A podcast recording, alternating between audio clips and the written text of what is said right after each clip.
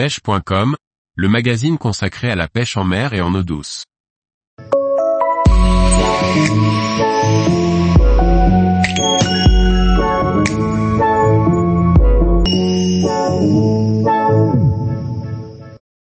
La pêche sur le bassin d'Arcachon, de nombreuses espèces de poissons à débusquer. Par Olivier Lalouf. La pêche sur le bassin d'Arcachon se pratique toute l'année. Cette enclave marine dans la côte landaise est riche d'une faune piscicole diversifiée. Un haut lieu de la pêche en mer à découvrir. Le bassin d'Arcachon ressemble à une véritable petite mer intérieure qui couvre une surface de 25 000 hectares dont plus de 20 000 peuvent se découvrir à marée basse. On découvre alors un réseau de hauts fonds et de chenaux peu profonds, mais qui forment des voies de passage à de nombreuses espèces marines ou migratrices. Pour réussir, il vaut mieux connaître la conformation des fonds, car les poissons suivent dans ce bassin des itinéraires précis.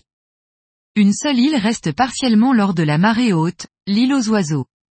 Elle vaut une visite pour ses curieuses maisons sur pilotis. Le fond comprend une bande de sable sur son pourtour ouest et nord, c'est-à-dire le long de sa côte intérieure qui va du Cap Ferret à la pointe de Bran en passant par Claouet, Arès et Andernos-les-Bains. Le reste du bassin possède un fond vaseux par les chenaux recouverts à marée haute par 10 mètres d'eau au maximum.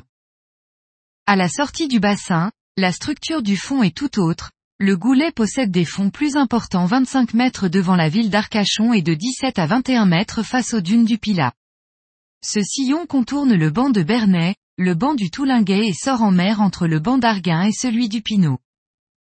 Dans le goulet, la pêche est très dangereuse, car le courant y est toujours très puissant à marée montante comme à marée descendante et il est nécessaire d'utiliser un bateau à moteur puissant pour rentrer ou sortir du bassin à ces moments-là.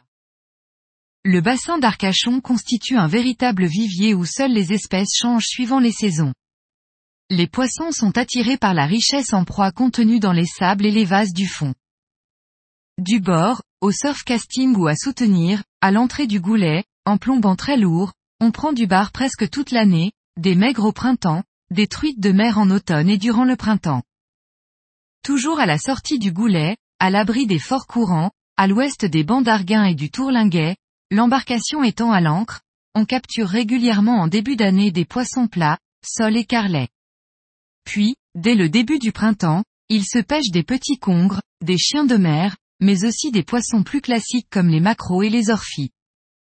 La prise d'un requin peau bleue venu chasser dans les bancs de poissons ne constitue pas un événement exceptionnel.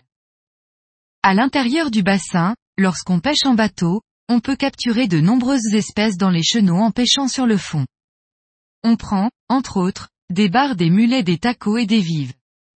Ces poissons sont plus abondants sur les bancs de sable, alors que, sur les fonds vaseux, les turbos sont en grand nombre. Le voisinage des parcs à moules ou à huîtres situés au centre du bassin ou dans la moitié est sont des secteurs privilégiés pour la pêche de la dorade ou celle du turbo. Il est bien entendu interdit de pêcher à l'intérieur des parcs. La fosse appelée Rade d'Erac, face à la ville d'Arcachon, constitue un excellent secteur où l'on prend, par 25 mètres de fond, barres, dorade royale et grise, maigre, gros congrès anguilles. La pêche à pied permet aussi de ramasser des crevettes roses autour des parcs à huîtres et on peut ramasser des coques près de la pointe de Bran. L'idéal est de venir pêcher ici au printemps ou à l'automne hors de la saison touristique.